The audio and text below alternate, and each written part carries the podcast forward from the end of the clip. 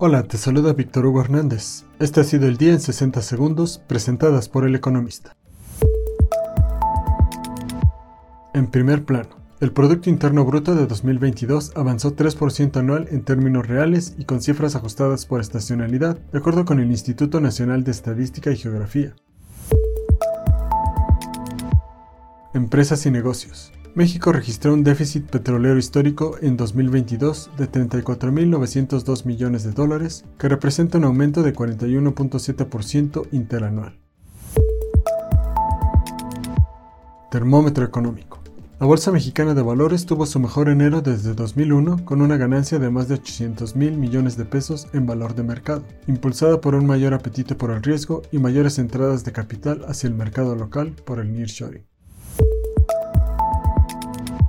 Continúa manteniéndote informado en eleconomista.com.mx y no olvides seguirnos en nuestras redes sociales.